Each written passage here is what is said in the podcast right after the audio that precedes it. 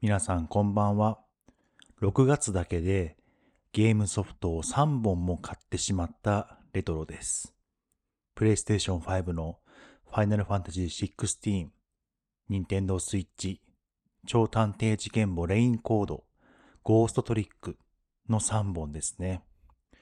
まあどれもこれもじっくりとプレイするゲームなので、子供たちが寝静まってからのだいたい21時半からの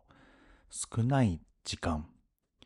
1時間、1時間、1時間の3時間くらいに仲良く分けてプレイしていこうかなって思いはあるけど、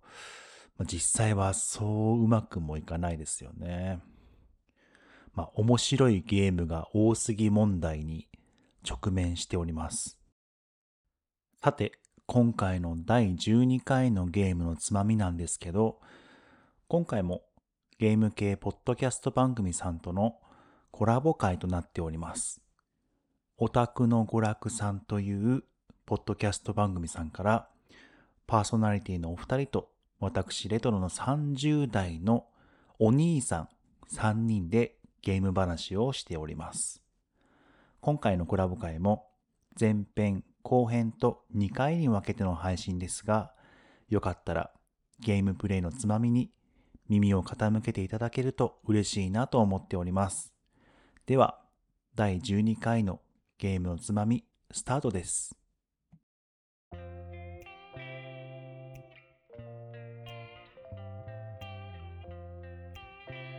オタクの娯楽さんより、ひでとし01さんとゆうたろうさんです。よろしくお願いします。はい、こんにちは、こんばんは、おはようございます。ゆうたろうです。えとしゼロワンです。はい、よろしくお願いします。よろしよろしくくおお願願いいしします。まえす。ーゲームのつまみへようこそ。こちらこそ呼んでいたおだいて、邪魔します。ありがとうございます。何もお茶も何もお出しできないですけ ど、オンラインで収録だから。はいうんそれもこっちで勝手に飲むんで。はいあ、りがとうございます。ということで今回もはいトークテーマを用意しております、えー今回のはテいーマは、僕私のおすすめゲームということでこれを題材にして、えーお話をしていきたいと思っておりますよろしくお願いしまよろしすく。お願いしますめちゃくちゃこう気合入ってますねいや、もう、いいですよ。その前回のコラボ会で、あの、ゲイナラさんだはいったじゃないですか。もうい一気にこの、ランクがね、ダウンしてるので、僕らテンションで持っていかないとやいやそんなことない大大丈夫ですよそこは 大丈夫か。大丈夫です大丈夫です、うん、全然あのそんなねランク付けなんて ね全然してないので楽し本当ですくかまあ話できたらいいかなと思うので、えうん、よろしくお願いします。お願いします。ひでとしゼロワンさん、ひでさん、これからひでさんはいと呼ばさせていただきますけど、ひでさんとゆうたろうさんは年齢はどのぐらいなんでしょうかね。ざっくりでいいので。あざっくり。もえー、ヒデさん30後半そうです。差し掛かりうん。あ僕が30代ど真ん中ぐらいですねあー。僕レトロも39今年40なのかな、で40なので、まあ、この前の忍耐で、あの改めて知ったんですけどファミコンと同い年ですね自分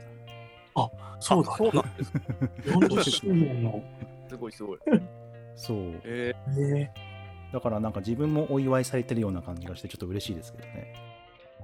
ということで、はいそれでは早速ここ行きますね。ー、ははいいよろしくお願いしますえどちらからにしようかな。ヒデさんから、じゃあ何かあはいおすすめゲームをご紹介はお願いします。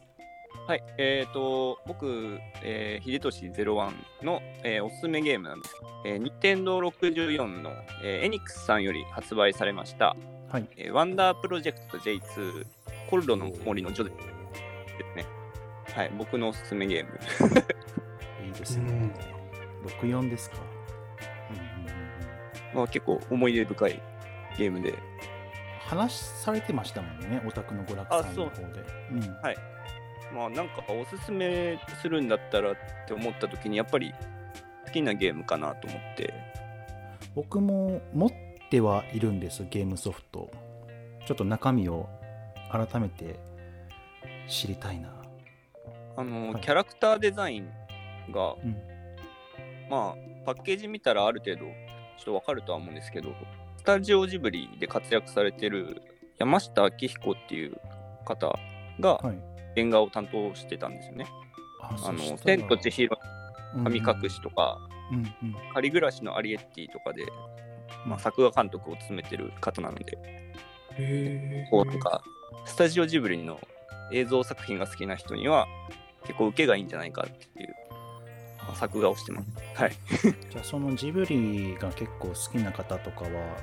あ、そのままの流れでこのゲーム行ったらまあジブリのゲームをしてるような雰囲気で楽しめるっていうことですよね。あそうなん本当そうですね僕があのジブリ大好きだったので、まあ、その時本当ドハマりしました はい、中身もどういったその前作ははいわかるんですけど、前作の結ほ構うほうネームバリュー的なものってありますよね。はいはいこう知られて例るとのころでは。うんうんうん、そうかもしれないですねスーパーファミコンの方ですもんねそうですそうです。うんうんえ続編あったのって感じの人がたくさん多分いると思うんですけど、あそうかもしれないですねうん確かにこれどのような内容のそうゲーですムねなんあですのか、うんまあ、ゲームの内容はあの画面越しにあの主人公ジョゼットっていう、まあ、少女なんですけどうんでまああの擬人って言われてるあのロボットなんですねうんうんで、まあ、画面越しにそのジョゼットに指示を出してでコミュニケーションを取りながら成長させてで物語を進めるっていう感じのゲームですねうんなんか育成ゲームみたいな、そうそうそう育成ゲームですね結構育成ゲームだけど、まあ、コミュニケーションが中心みたいな感じですねなんか例えるならこう僕が結構思うものって、ピノキオみたいな感じの雰囲気ってことですよね。人間じゃないけど、はい、こう人間に人間のようにしたいみたいなあ目線あってそういうですことですかね。そうですねまあそのディズニーのおじいさんってあのゼペットおじいさんじゃないですかうん うんうんこっちの、あのーワンダープロジェクトの方の、まあ、博士がいるんですけど、その主人公を作った、えー、とジェペット博士っていうんです。あれあれなんで、まあ、かなり意識はしてるのかなっていう、 オマージュ的な何かがあるのかな、もしかして。そうですね、オマージュ的な何かを感じます。ジブリ感あるので、仕事が忙しくて、ちょっとやみそうとかっていう時にやったら、超おすすめっていうことですよね。あ、超おすすめですね。僕、当時学生だったんですけど、やっぱり、うんなんか結構癒されてた面はありますね。えーえそれってあれですか、もう指示とかするじゃないですか、いろいろと。はいはい。あの逆に、言うこと聞かない時もあるってことですか、ありますあります。なんか最初の方とかも結構思い通りに動いてくれないみたいな。こっちで出せる指示って丸か×だけなんですよ。あなんかそうなんだ。えそうなんですよ。あっちで、あの、ジョゼットが行動を起こした時にうん間違ってたら×を押したりとか、いい行動を取ったら丸を押して教えてあげるみたいな感じで、あとはなんか向こうから結構質問とかを投げかけてくるので、それにもなんか丸×で答えて成長させていくみたいな感じで、で、ちゃんとなんか教えたことを覚えていくんですよ。人工知能みたいな感じで。なんか世界初の人工人格みたいなのを搭載したゲームらしいんですよ。うんそしたらこっちの丸×の選択肢を与え次第では、うん悪い方に育っていく可能性もあるっていうことですかね。そうなんですよわざとなんか悪いように教えるとかなんか例えば最初は本の読み方がわからないからうん本を頭に乗せて歩いたりとかあー本を食べちゃったりとか本っていう概念がわかんないってことか。そうなんですよへー本を食べちゃったっていう時に褒めたら本は食べるものだってあすごいああいいいいタイミングになりますね。そう鳩時計の音鳴りましたね今ね。はいそう今鳩がちょっと介入してきましたいやあのお宅の娯楽さんでおなじみの鳩時計をおすすめのゲームを話してる、盛り上がってる段階でなるというね。んそうなんですよ。いつもね、こういうところで入ってくるんですよ ね。いや、分かってるんじゃないですか、鳩時計の鳩の方も。確かに。どこまで、どこまで話しましたっけ、そして。まあ、本を、なんか要するに食べちゃったりとか、うん間違ったことをいいよって教えちゃうと、そのまま覚えちゃいますよっていう、まあ、人工知能なんで。えーそうなん面で白いですね。面白いですよ。なんかこれ、本当に、え小学生とかやっても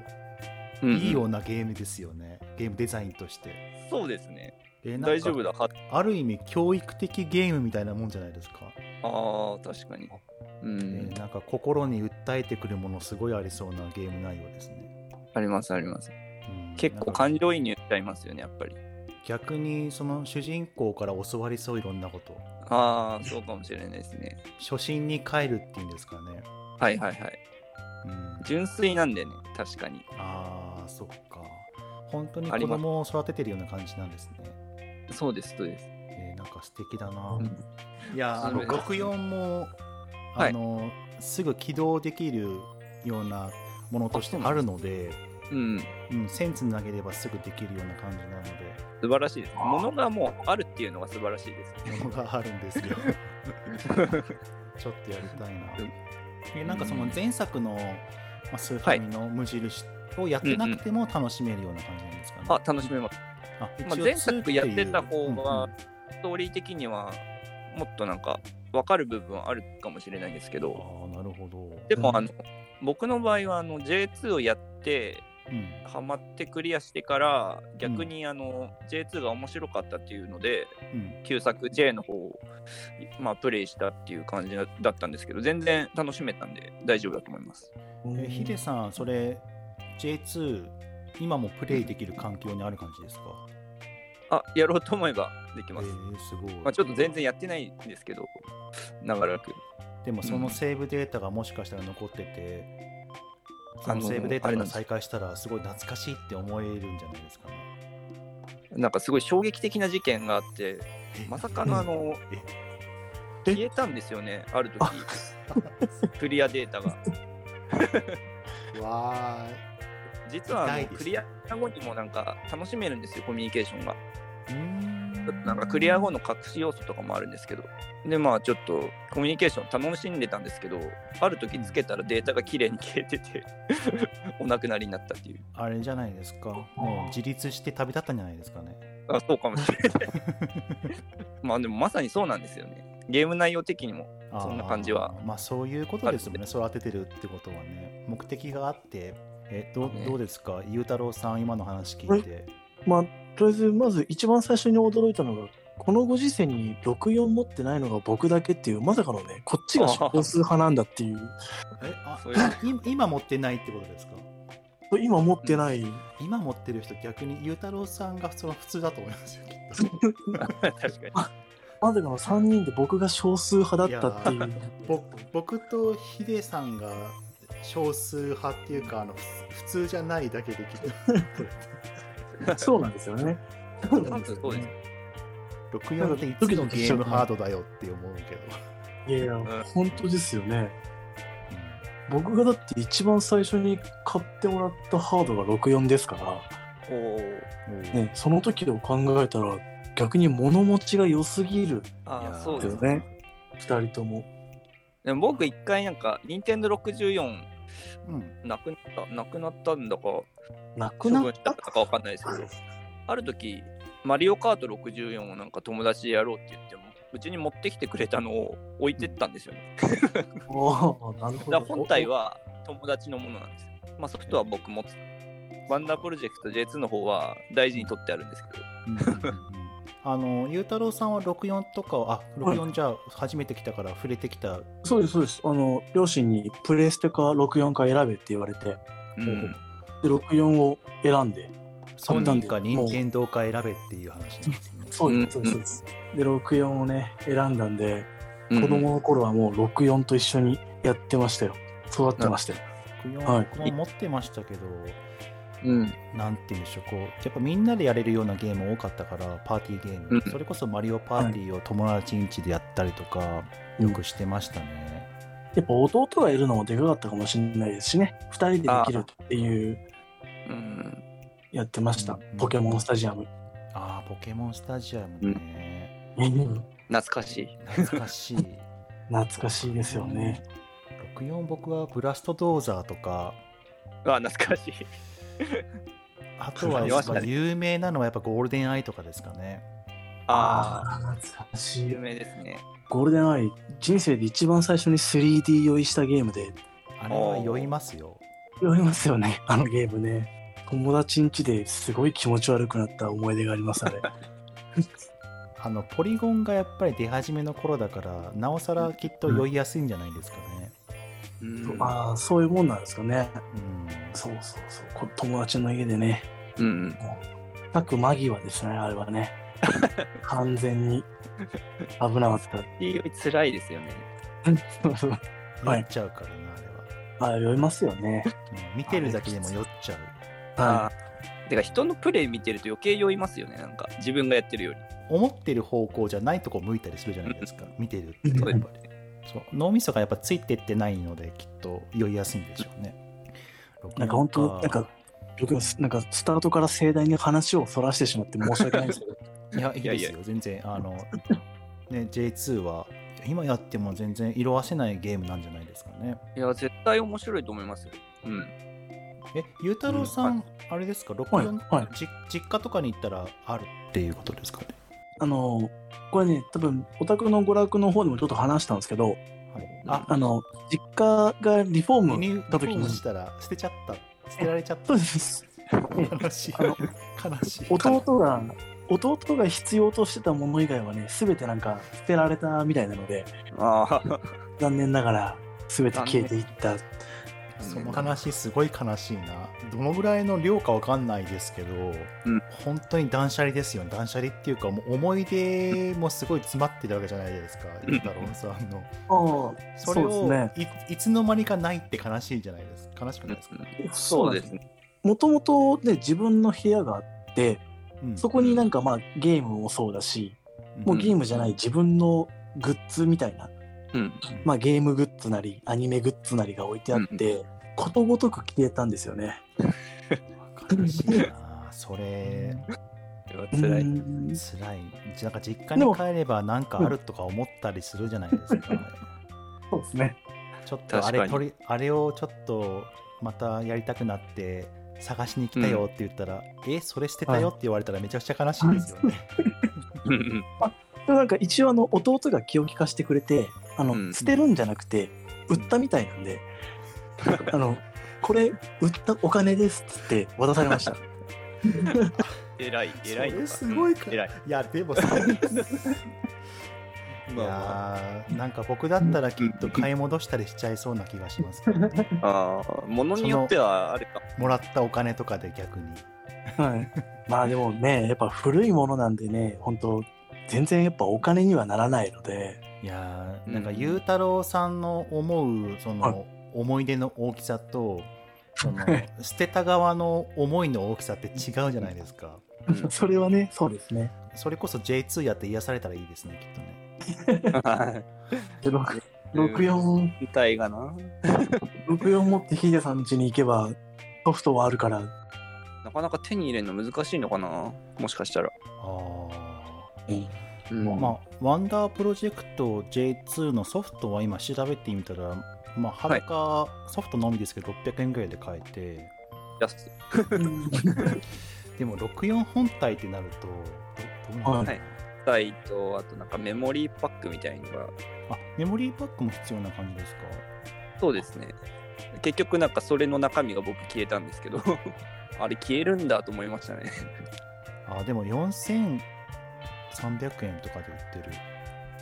うんあーまあでもそんなもんですかね。あんまりこんなもんなのううんん。なんか僕のうん持ってる64が、あの、はい本体の,、まあ、あの上半分がスケルトンのやつなんですよね、はいはいあはい。のみ水色青いスケルトンのやつ、はいうんまあ、むむ昔は普通だったけど今ってやっぱスケルトン珍しいですもんねそういう色カラーバリエーションっていうんですかねああ、そうかもしれないですね。うん。最近はもうそもそも本体にカラーバリエーション持たせないですもんね、うん今って。うん、ね。いや、昔いっぱいありましたもんね、そういう。ありましたよ。選ぶ楽しみがありましたもんね。ありました、ありました。ある意味、個性っていうか。うんうん。ゲームボーイとかね、すごいゲいーっムボーイなんて本当いっぱいありましたもんね。ぱいあって、ね、それこそスケルトンとかもあって、んとんでもない種類の数ありましたもんね。ありまありしたまねし。たよね。やっぱりそのいろいろ原価とかが上がってるのかな、そのパカラーバリエーション作るのにっていう、お金がかかっちゃったりするから、あれなのかな。うん。いや、そういう。だいぶ64の話、はいいええ、いですね。もうあの悲しい話から、あうんの、おすすめの話までだいぶはい話が広がって、うんはい。もうなんか全部あの、ゆうたろうさんの捨てられた話に持ってかれちゃったとこ ろはい否めないです けど。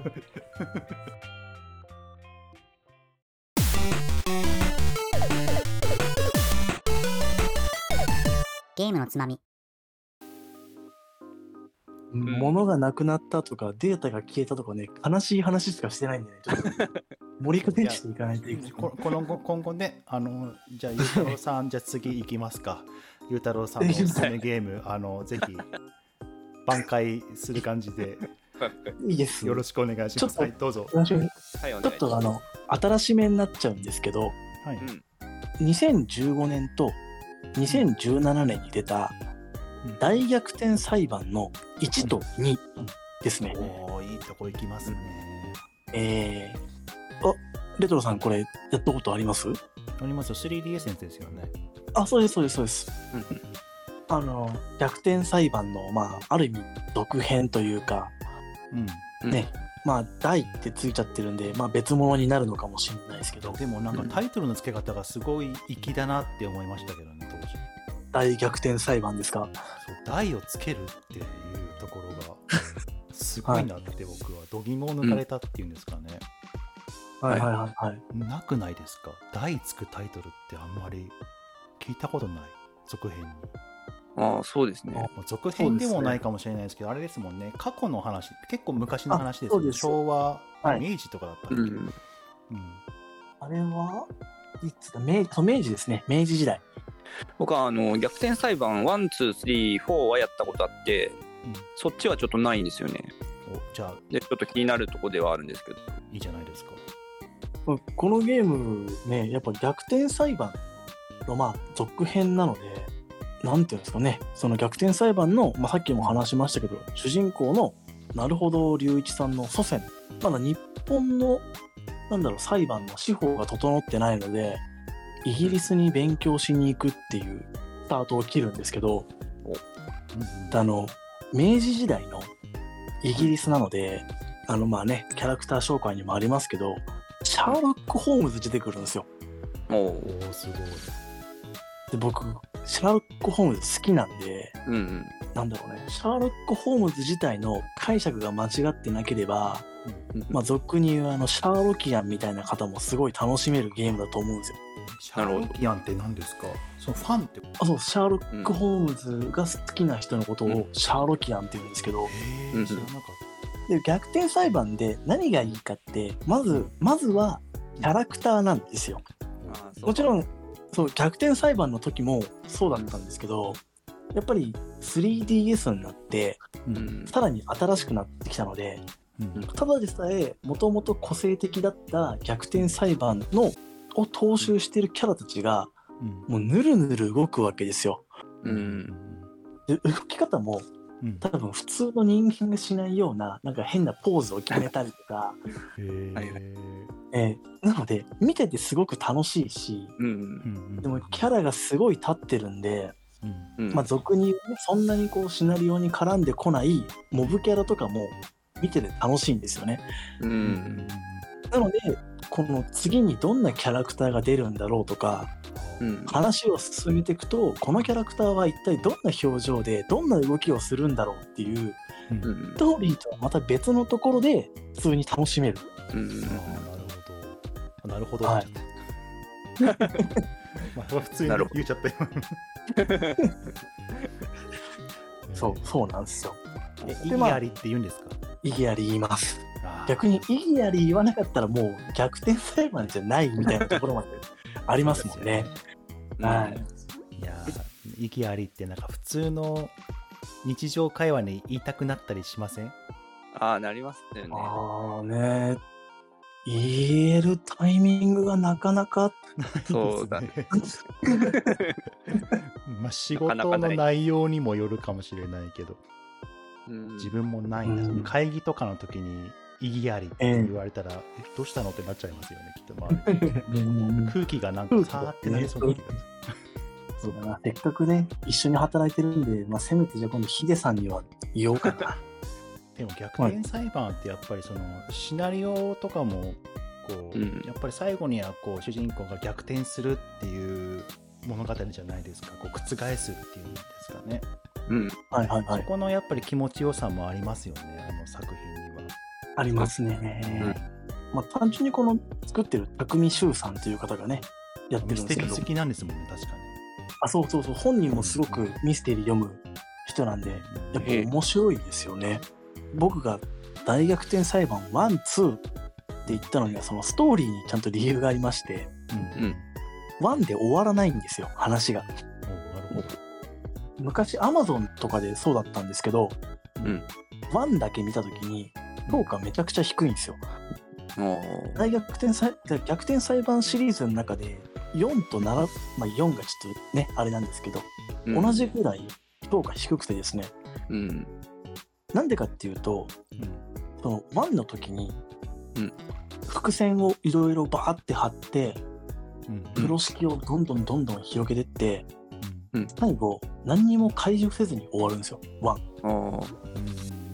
でいやいやこんなゲームないよっつってものすごい世間がね怒っちゃったんですよ。うん。うんでその2年後に逆転裁判2が出てうん。一気にそのストーリーをの伏線とか風呂敷をガッと引っ張ってなんだろう1で放置された部分をすごいグンって引っ張られたのでうん。もともとやっぱ匠柊さんのやつなんでシナリオも面白い中でうん綺麗に話が進んでいくんでそこで大逆転裁判の評価がひっくり返ったんですよ。ほうえーあそこも逆転した感じですかそうまさにまさにそれですねうまいことをおっしゃるなので、えー、とちょっと前にスイッチだったかなプレステ4でも確か出たんですけうど、んうん大逆転裁判うんそうリマスター版 1&2 っていうのが出たんですよなので1と2で分けないで1から2の終わりまでを地続きでちょっとねプレイ時間長くなっちゃうんですけどうんそこまでやっていただけると本当に面白いゲームってなるんですよねなるほそ。どしたら、はい 2, 2があっての1ってことですね。そうですそうですもう、うんなんで1と2にしちゃったのかなっていう前編後編って書いてくれればああ、まあ、よかったものをもともと2作品にするつもりはあったってことですね、そしたら。いや多分そうだと思いますねちょっとその伏1の線終のわ張りり方方が的な。うんなるほどすごくね面白いゲームういやん。僕もなんかあの、まあ、カプコンのショーケースがあってこの前忍耐があったじゃないですか、任天堂出ましたねあったのであのそこでもしかしたら逆転裁判のセブンとかが発表されるんじゃないかなっていう予測は立ててたんですよねもしかしてはいはいはいあの流れ的にいいじゃないですかカプコンショーケースがやって456はいのリマスター版出ますって言った後の忍耐にセブン出しますよって言ったら一気に盛り上がりそうな気はしたんですけどね、はいはい。そうですね逆転裁判ね、うん一気に熱がつくいやでも人気のあるタイトルなので絶対続編は考えてはいると思うんですけどね、ありますかね、だってこの456とかいうリマスターを出す時点でなんかちょっと伏線張ってませんそれってあうんそそうなんですかねうん。確か逆転裁判6が出たのが2016年だったかなはいはいもう7年ぐらい前になっちゃうんあですーね、確か。そろそろですかね。そろそろですかね。ですよねいやなんか新しい主人公来るかな。はいはあ新しいシリーズだって4がその主人公変わってちょっとってことですもんね、そうですそうですうんでももう6の時のねなるほどくんそれなりにいい年ですからね あえーなんかでもキャラクター結構、あのーはいな名前が素敵いいですよねこう語呂合わせっていうんですかねーうんすねうんまあなんかすこごいう今ポンと出てこないのが悲しいんですけど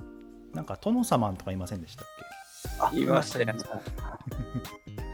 もう音楽がすぐ頭の中流れる。けしなんていうんでしょうこう逆転する時の音楽がはいいいですよね、こうなんていうんでしょうこあう気持ち高ぶるっていうんですか盛り上がるっていうんですかね、ええええ音楽えすごく僕好きだななんかテンション上がりますよね。わかりあまテンすション上がりますよね BGMBGM いいですよねいや、いいですね。ね僕サントラ持ってます。えすごいサントラ持ってるんですかサントラ持ってる。あそうなんですかか好きすぎて、そうそうそう。ちょっとあの番外編になっちゃうんですけど、逆転裁判 VS レイトン教授とかなかったでしたっけ、あありましたありましたおーあれ面白かったですねあれもねえーそうそんなのもあったりとかしますよねありますねあれも 3DS でしたよねそうですそうですえーなんかでも続編出てほしいですね、その大逆転裁いや判ー出てほしいねあるし、うん。普通のね、逆転裁判もうんでもすごくないですか、6まで続いてるってなかなかないですよそういういやすごいですよね。アドバンス DS3DS とね3つにまたがって来てますからね、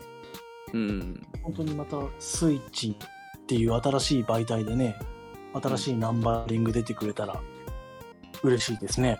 嬉しい。本当になんか結構カプコンの看板タイトルだったりするような気がしてるんですけどねうん。うーんあのなるほどくんとか、はい何でしたっけあのマーベル VS カプコンのキャラクターでいますよあの人あ、い ますよ。そうなんですかそうなんです、うん。戦うよって感じするけどそうそうそう。格格ゲーですよね格ゲーに出てきたりしますよねヒデさんねいたと思いますよ。そうなんですかそうなんですよ全然なんか六方全書投げるぐらいしか攻撃方法が思い浮かばないんです けど本当ですねまあ そこが逆にまたいいんじゃないですかねどう考えても確かにおかしいけど、なんかヒーローと戦ってるって弁護士が 弁護士ですからね職業肉弾戦なんだみたいな。ねえなんかなるほどくんがベガ並みのスライディングとかしても違和感しか感じないいやだからすごい斜め上のキャラクターを出してくるなって思いましたけど当時、 カプコンそういうおふざけも好きなんですねうん。ね、いやそういうとこ良かったりしますよねカプコンねなんかああ ねちょっとおちゃらけるじゃないけどうんうんうわ、はい、はいハトが。来ましたね本日2回目のハトがでもなんかそのなるほどくんがやっぱりそういうふうに他のゲームに登場するぐらいだからやっぱり人気はあったりするんじゃないですかね。うん。そうですねカプコンの顔にまあ実写映画化とかねアニメ化とかもしてますからねあ実写映やっぱ画それなりに実写映画ははいちょっとええファンの中ではなかったことになってるんじゃなかったでしたっ けあれって。あ。もそうですね自分で言っといてなんですけどねうんなかったことにしましょう。 ちょっとこうね、どんなに話してもいい方向に進む気がしないんですけど、大丈夫そうですかね。そうですね。あのこの話はちょっとなかったことにしておき ますか今のこのえ実写映画化の話は。 まず逆転裁判にはまりすぎてて、なんか学校で社会見学で裁判所行った時に裁判長席に立たせてもらったっていう思い出があったりとか。すごい。なかなかできない経験ですねそれ。そうなんです。一人だけ手挙げて立たせてもらったっていう。誰か特別に一人入れてあげますよみたいな感じでしたら手挙げたら自分だけで。へえすごいタイムリーな感じだったんですねしたらね そうですね。そうそう、本当にハマってる時だったんで。あー嬉しさのひとしおですねそしたらねそうですね。それもう一つなんです かもう一つはあもう一つは、僕の 3DS 実はゆうたろうさんからもらったっていう話。そうなんだなんかそう割とそれきっかけでぐっと仲が縮まった感はある。職場でもらったんですよ、ね。そうですね。最近ゲームしたくてさあみたいな感じですかあれ、あれはあれゆうたろださいん、毎回のタイミングだったのかな、LL に。そう、まあ、うちに1個あって、なんか多分、最初にヒデさんが大乱闘の 3DS のやつやりたいけど 3DS がないっていう話をしてて、ああ、なるほ ど。で、そう、うち以外浮いてるから誰も使わないしっていうの で、で、まあ、いただいて、で、僕はなんか、スマッシュブラザーズ、それできるようになったので、これに、スマッシュブラザーズをもう一本買って、ゆうたろうさんにあげて、一緒に遊んだっていう。えー、なんかすごい素敵な話 です。いや、なんかいいですね。そういうゲームがきっかけで距離がぐって縮まるって、なんかすごいうん素敵だな、なんか。そうです今思うと、懐かしいな。うん、でもあれですよね結局あの大乱闘の腕前がヒデさんの方が高すぎて僕が一方的にやられるだけのいやいやいやゲームそんにななこるとはなかったけど。へえ、すごい。あうん 3DS だったら今でもね、全然手に届くハードだと思うので、うんはいうん、全然今でも現役ですね。3DS は。あうん。今、え今うちの娘もあのカービィのロボボプラネットうんうんやってますいいでね。隠しなんだろうやり込み要素かキューブうんとかいうやつをなんか集めるのをパパ手伝ってパパ手伝ってと言われてかわいい。なんなら僕の方がねこうう熱中するおうパターンなんかスイッチよりも手軽さがあるような気がしますけど、僕の中では。そうはいですね、コンパクトだし、うん、うん、か軽いですしねうんこう畳んである 3DS をパカってやってカチッってなるじゃないですか音がうんこ はういヒンジかなんかがその瞬間いくないですかこうカチッってなるのいやいいかもい。やわかりますなんですはい。なんでしょうね、あれはね。昔のあの、ガラケーのパカパカに似てる感覚ですけど。ガラケー世代だからなのかな。あだからなのかななんかこうどこか懐かしさを感じるっていうんですかねそう、そうなんですよね。さあ始めるぞっていう感じの音っていうか なんて言うんでしょう、うんああ、なんかそう、ゲームをやるぞっていう感じになりますもんね。確かに。ただの電源ポチとは違う、なんでしょうね、あの、満たされる感じは。何なんだろいうや。確かに。最近感じるんですよねあのあ DS3DS の売り場が減ってってるはいはいはい。ところがすごい寂しいなって思う当時夢中になった自分としては、うんうん。ああ、いや、そうなんだ。値段もね、なんかちょっとこう、ちょうどいい値段のものが多いじゃないですか。うん 3DS とか DS って。うんだからね、ブックオフとか行くと必ず見に行くんですけど、なんかそう、やっぱ縮小されてると寂しい気持ちにはなりますよ。なんか昔はゲーム選ぶときにその携帯ゲーム機と、まあ、据え置きのゲコンシューマーの、ね、ゲーム機ってなんか分かれててうんいろいろ選べ選ぶ楽しみあったけどなんかもう今スイッチが両立しちゃってるからあなん規模が縮小してるというか、うん、なんかスイッチって両方できちゃうじゃないですか携帯ゲームとしても、まあ、据え置き機としても遊べるんでちょっと時代の波にだいぶ押される、まあね、e ショップが終わったっていうところでああうんもう終わりかっていうふうにもうすごいその時は寂しかったんですけどね、うんあ全然今でも通じるゲーム機ですもんね、そうですね全然買えますもんね、ソフトね。うん楽しいゲーム、やっぱ本数も出てますからね、まだまだやってないゲームいっぱいありますからね。うん D- そのその前のやっぱ DS とかでもたくさんありますもんね、あります、あります。うんうん名作と呼ばれてるけど、手出してないゲームはね、いっぱいあるんで。ちょっとねあのいろいろはい。見つけてやっていきたいですね今後もねそうですね。はいゆうたろうさんは大逆転裁判の1と2を、えー紹介していただきましたありがとうございましたありがとうございます。ありがとうございました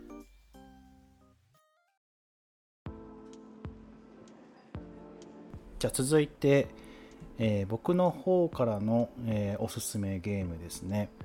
僕はのい方からは、本当はこれ結構最最近っていうんですかね現行期のタイトルなんですけど、うんあのプレイステーション4の,、はいはいあの RPG なんですけど「生贄と雪の刹那」っていうゲームなんですよね聞いたことありまああ、やりました。やりましたすやりま した2人ともやったクリアしましたよ、こうはいあの頃みんな RPG に夢中だった取り戻そう僕たちの RPG みたいな感じで後ろに書いてあるんです よパッケージの裏にあえええーええええで僕これ発売前からすごい楽しみにしててというのも、あのーまあ、本当にスーパーファミコン世代っていうんですか自分が、うんスーパーファミコンの RPG、まあ、クロノトリガーとか、はいまあ、な名だたる、ねうんあのーあの頃の RPG をやってきた世代がすごいおーそういうゲーム帰ってくるのかマジかって思ったタイトルなんですよね、発売前わかはる。はいはい。そうそうで発売すごい楽しみにしててうんで発売前とかも生放送とかしたりとかしててその開発スタッフがねすごい楽しみにしたタイトルだったんですよねこれね戦闘シーンとかもまあうんこうクロノトリガーを彷彿とさせる見下ろし型の戦闘画面で、うんうん、でこうバトル中にタイミングよくボタン入力を行うことでこう技の効果を拡張させるシステムがあったりとかうんあとはまあアクティブタイムバトルとかですねはいはい。あとなんかこう、連携技が X 蹴りとか、うんスーパーノバとかどっか懐かしいよう な、はいまあ、連あ連携技の名前の数々で、うんうんはい。もうドンピシャだったんですよいろいろなことがわこかりますれはもう面白いぞと思ってうん買ったタイトルで、うんで、まあ、終始あの物語の舞台が雪国なんですよねこう雪が本当に広がってる世界を冒険していくような感じまあ生贄と呼ばれる刹那の物語運命の物語なんですけど刹那が最終的にどうなっていくかみたいないうような物語で、うん、うんこうね90 1990年代の本当あの頃のジャパニーズ RPG とかが大好きな人とか、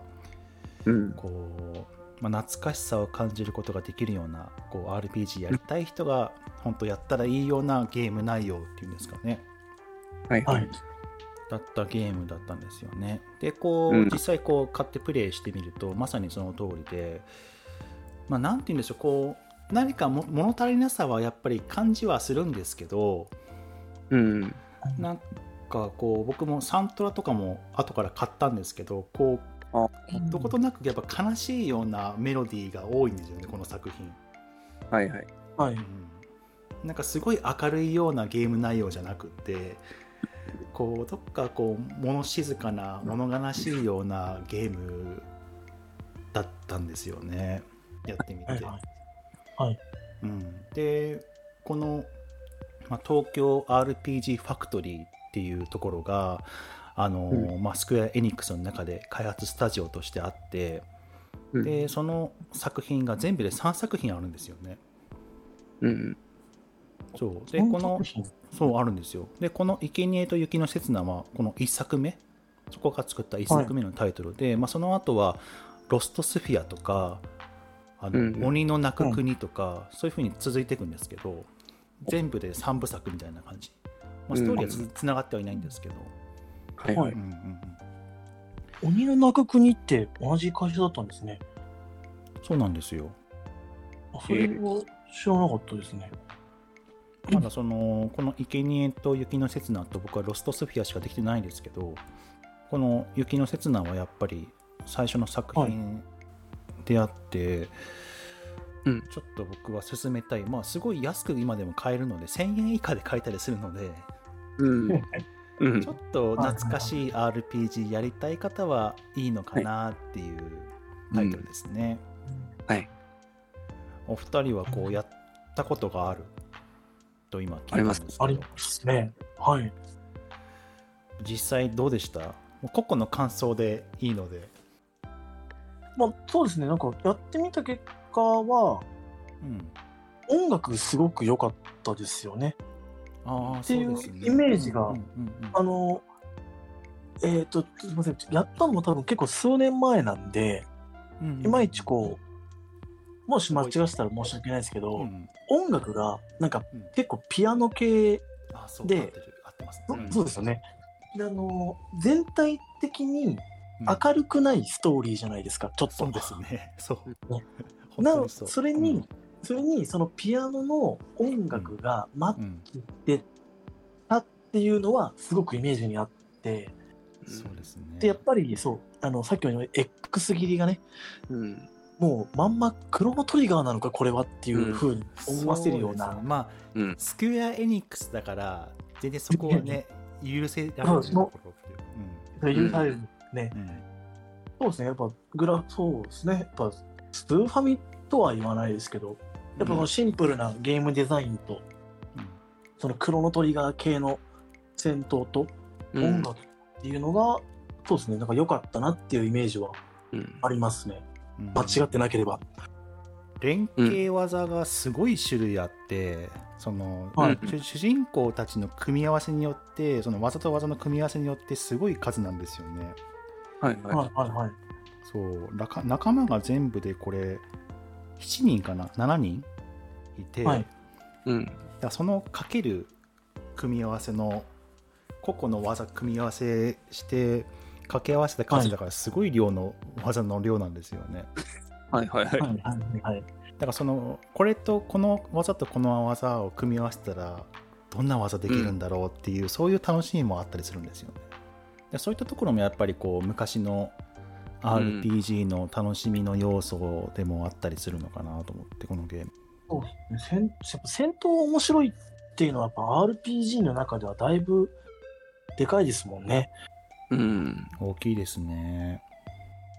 うん、マッチしてるところはありますね、この物語の中に、このピアノのメロディーのはい BGM とか、うん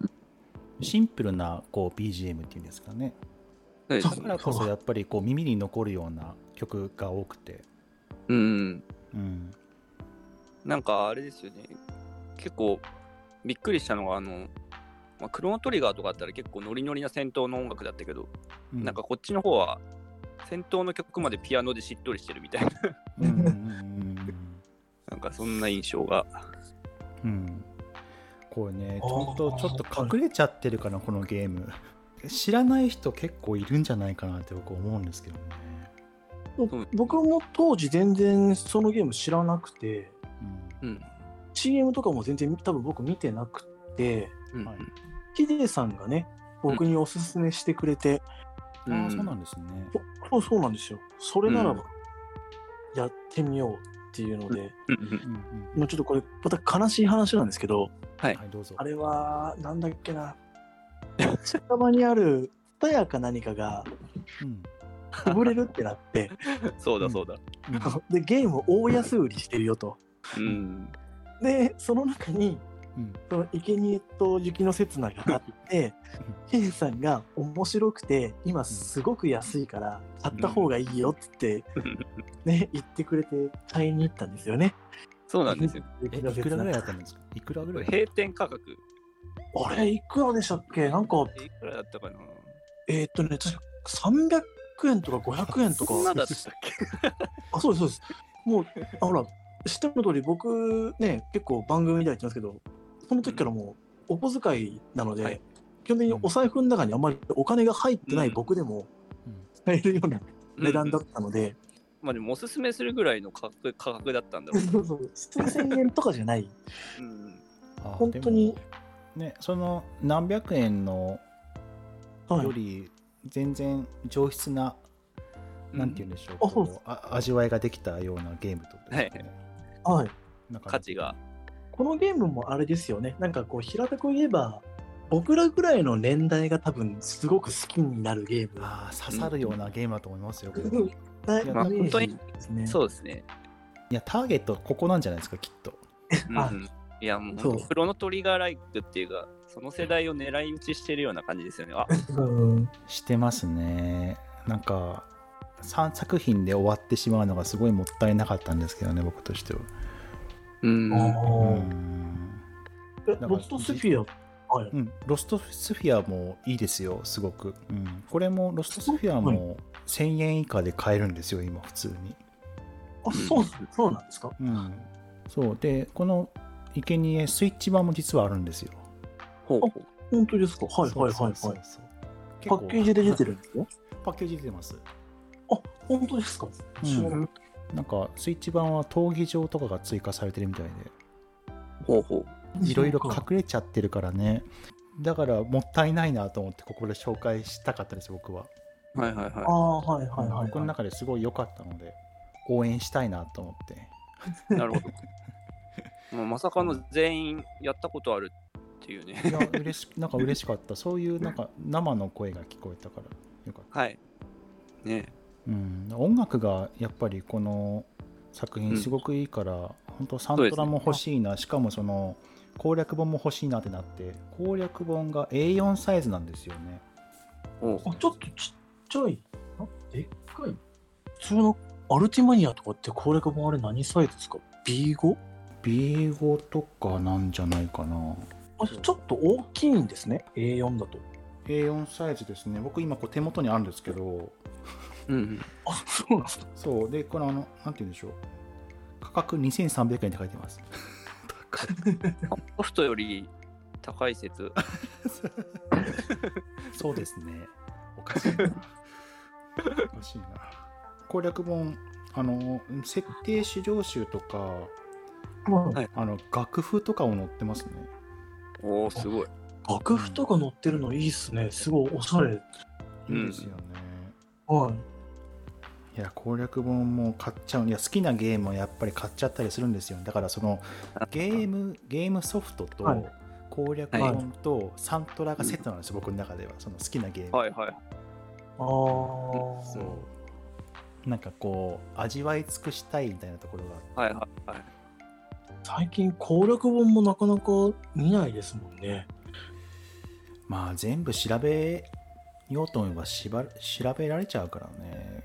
確かに。ということなんですかねうん。僕はなんか攻略本の良さっていうのはやっぱりその開発者のインタビューが載ってたりとかそはいはのいはいここでしか見れないような良いものがあったりとかあとは何でしょうこう武器の見た目がイラストで載ってたりとかするので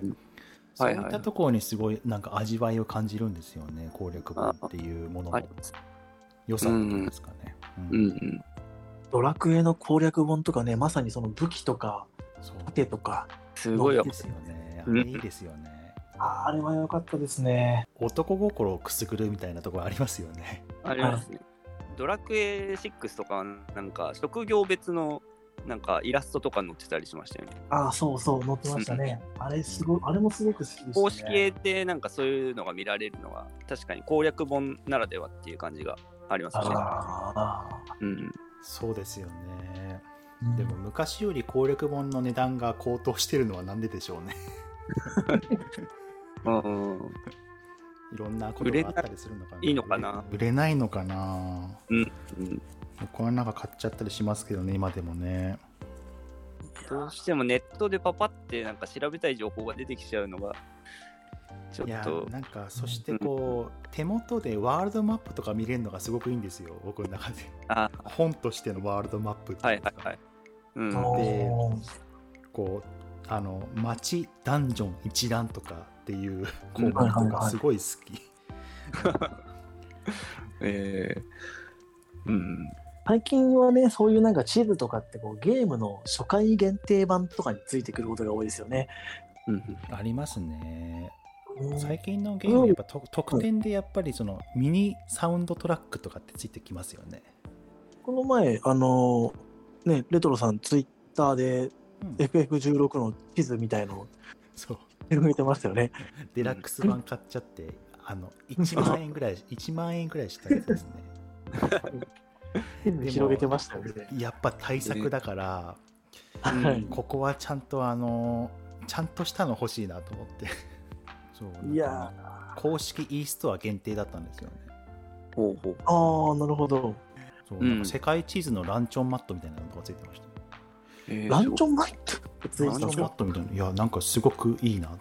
おしゃれですね、 なんか。うん、なんか普段使いできないなと思ってそっとまた袋に戻しましたけどだか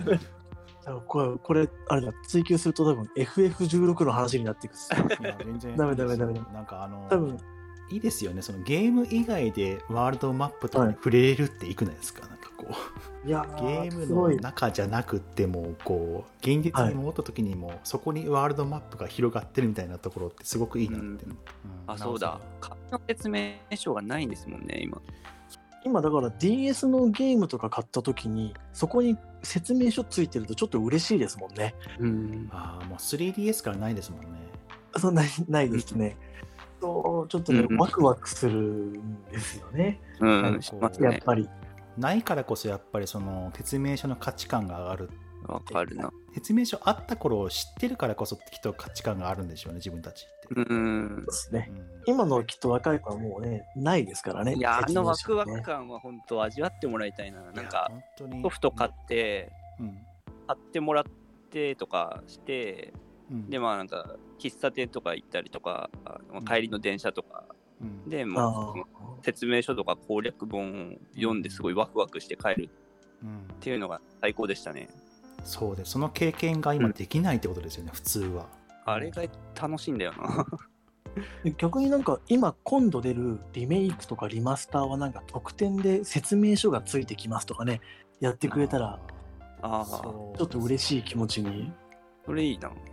やだから説いいですねだから僕も自分のあの放送の中で言ったこと昔あるんですけど、はい説明書が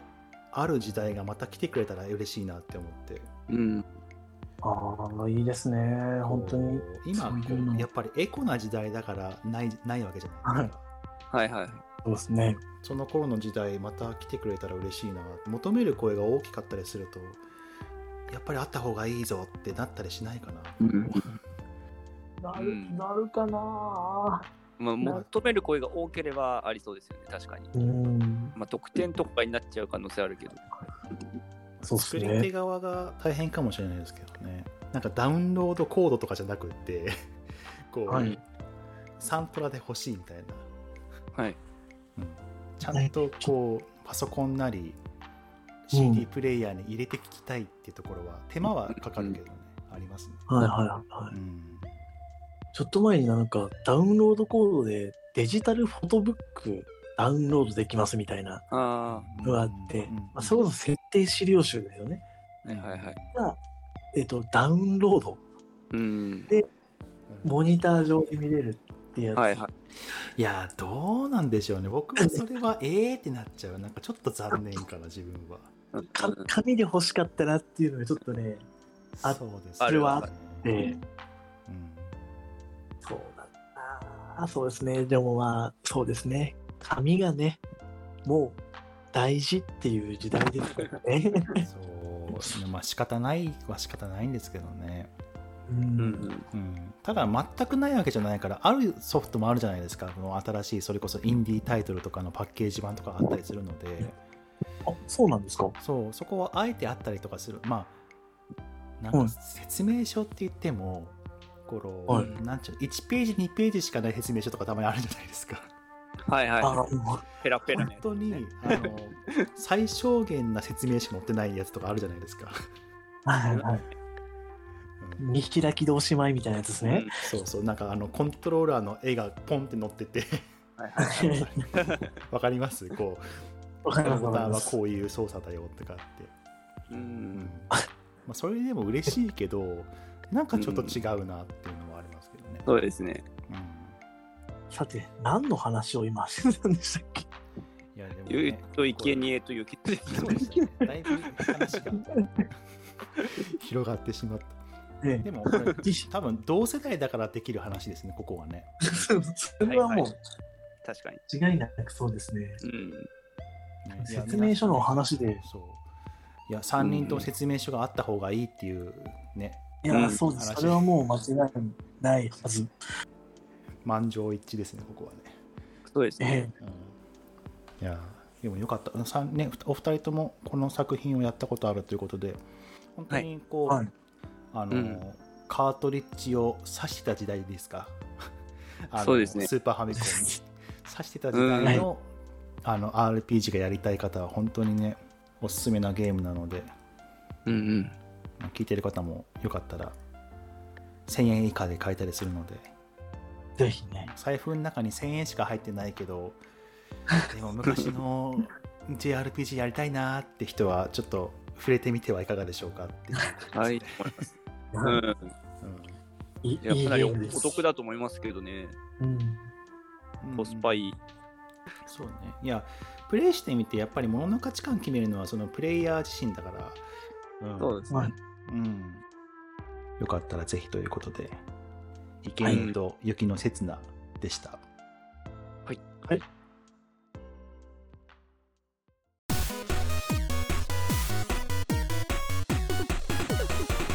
ゲームのつまみ。懐かしの任天堂64の話から説明書があったらいいなぁの話までたくさんたくさんお話をしてきましたテーマは僕私のおすすめゲームでしたがちょっと脱線したゲーム話もできて私もとても楽しかったですここまで聞いてくださった皆さんからも番組への感想も随時募集しておりますゲーム好きな皆さんのおすすめゲーム何かありませんか私レトロもまだまだ知らない未知のゲームがたくさんあるのでこんなゲームあるよこれは絶対ゲーム好きとしてはやるべきといったゲームタイトルがあればぜひ教えてください番組の概要欄からメッセージを募集しておりますそして次回第13回の配信はいつもより少し早めの7月15日土曜日の23時となっておりますそんな次回ですが今回に引き続きオタクの娯楽さんとのコラボ会の後編後編ではゲームあるあるや新コーナーの鳩が鳴くまでゲーム紹介などを